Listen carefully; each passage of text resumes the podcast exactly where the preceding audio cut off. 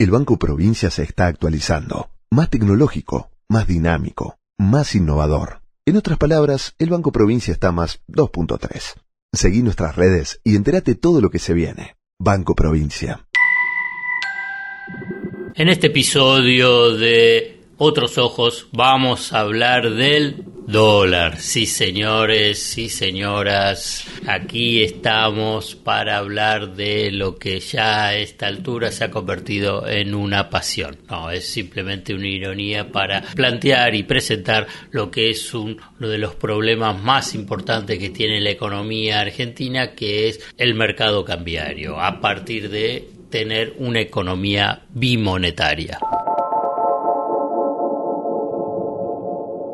¿Cómo saber si la información económica te oculta lo importante? ¿Qué es lo relevante y qué, es lo accesorio?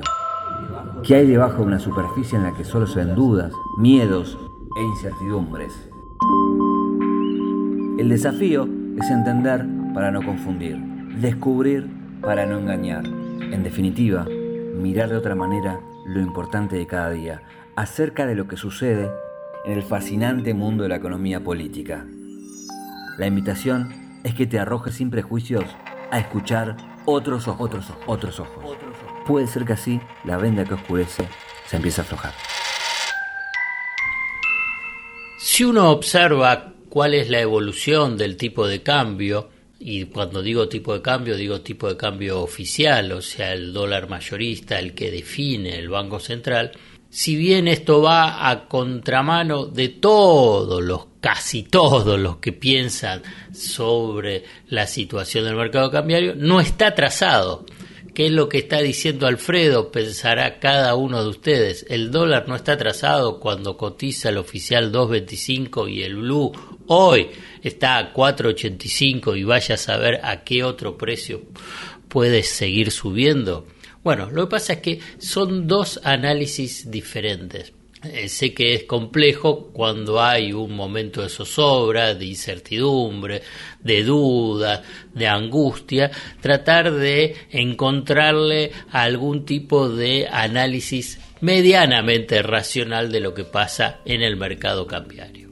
El tipo de cambio oficial está vinculado con lo que es el comercio de la Argentina con el mundo, o sea, lo que se exporta y lo que se importa. Por eso existe un índice que se llama tipo de cambio real multilateral, que es que lo, elabora el Banco Central y es ese tipo de cambio en relación a los principales socios comerciales de Argentina. Y entonces ahí se analiza, bueno, si está atrasado o no en relación a la inflación y a los precios internacionales de lo que la canasta exportadora eh, eh, del país.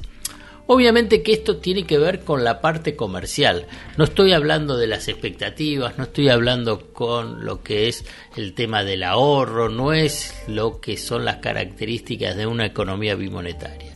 Entonces, ese tipo de cambio, ¿qué es lo que significa? Que lo que vende la Argentina al exterior es competitivo, este tipo de cambio. Está en un nivel que podemos decir 100, o sea, base. No está ni muy adelantado ni muy atrasado. Si uno ve una serie de por lo menos 25, 25 años. Entonces, ¿qué es lo que está pasando en el mercado en el mercado cambiario? ¿Por qué entonces hay una brecha cambiaria entre ese tipo de cambio oficial y lo que se llaman los, los dólares financieros, el dólar MEP contado con liquidación y un dólar marginal que es el, el dólar blue? Que el dólar blue tiene una injerencia una influencia muy muy fuerte en las expectativas sociales y políticas y por consiguiente también económicas y financieras. Bueno, ¿qué es lo que sucede?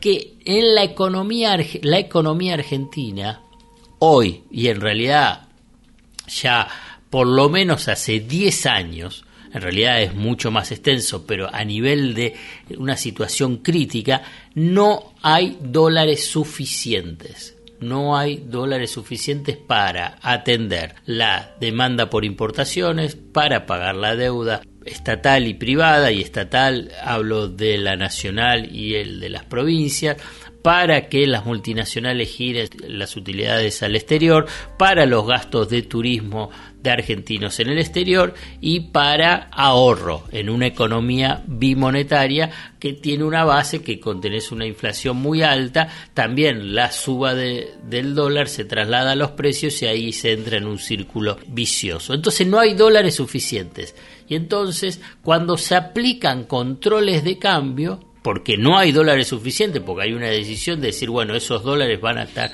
destinados al pago de importaciones, importaciones necesarias para el circuito productivo, porque la economía argentina es muy demandante cuando crece de insumos, bienes de capitales y bienes intermedios para eh, la actividad productiva, entonces ahí aparece el tema de la escasez y entonces, frente a un activo que es refugio de valor, frente a las crisis pasadas, frente a eh, ciclos de inflación eh, muy elevadas, y no hay suficientes, bueno, y hay control de cambio, se genera esa brecha cambiaria, que hoy está más o menos en el 100-120%. Entonces es como que conviven dos realidades. La realidad que está vinculada con la economía eh, real, con el comercio internacional y la economía eh, financiera y la economía de protección frente a una tasa de inflación alta. Y entonces aparece problemas frente a esos varios problemas, pero voy a señalar uno, que como yo les mencionaba, el dólar no está atrasado en términos del intercambio en el comercio internacional. Ahora bien, quienes son dueños de los productos que se venden al exterior dicen, Está bien, eso es lo teórico, que ese índice del tipo de cambio real multilateral no está trazado. Lo cierto es que el dólar en el mercado financiero está al doble. Y entonces, ¿por qué van a vender? Y ahí es donde se agudiza la escasez de dólares. Cuando digo no van a vender, vamos a poner un ejemplo, porque de la canasta exportadora está muy concentrada en lo que es el complejo agropecuario. Entonces, uno dice, bueno, los ojeros, ¿por qué van a vender? Si están viendo que hay un dólar financiero, hay expectativas de devaluación, presiones sobre la devaluación, porque puede suponer que hay un precio más alto. Bueno, ahí aparece la política, ahí aparece la, los mecanismos de regulación del Estado y del Banco Central, y además porque quienes exportan están obligados por ley a vender esos dólares en el mercado único de cambio. Bueno, esto es simplemente la descripción, es la descripción de un problema que genera muchísima zozobra, que es la brecha cambiaria, una economía bimonetaria y que además de ser bimonetaria eh, no tiene los dólares suficientes. El Banco Provincia se está actualizando, más tecnológico, más dinámico, más innovador. En otras palabras, el Banco Provincia está más 2.3. Seguí nuestras redes y entérate todo lo que se viene. Banco Provincia. Hasta acá llegamos hoy. Otros Ojos te propone escuchar algo diferente para entender algo diferente del torbellino de noticias diarias que nos atraviesa en el mundo de la economía política. Hasta el próximo episodio.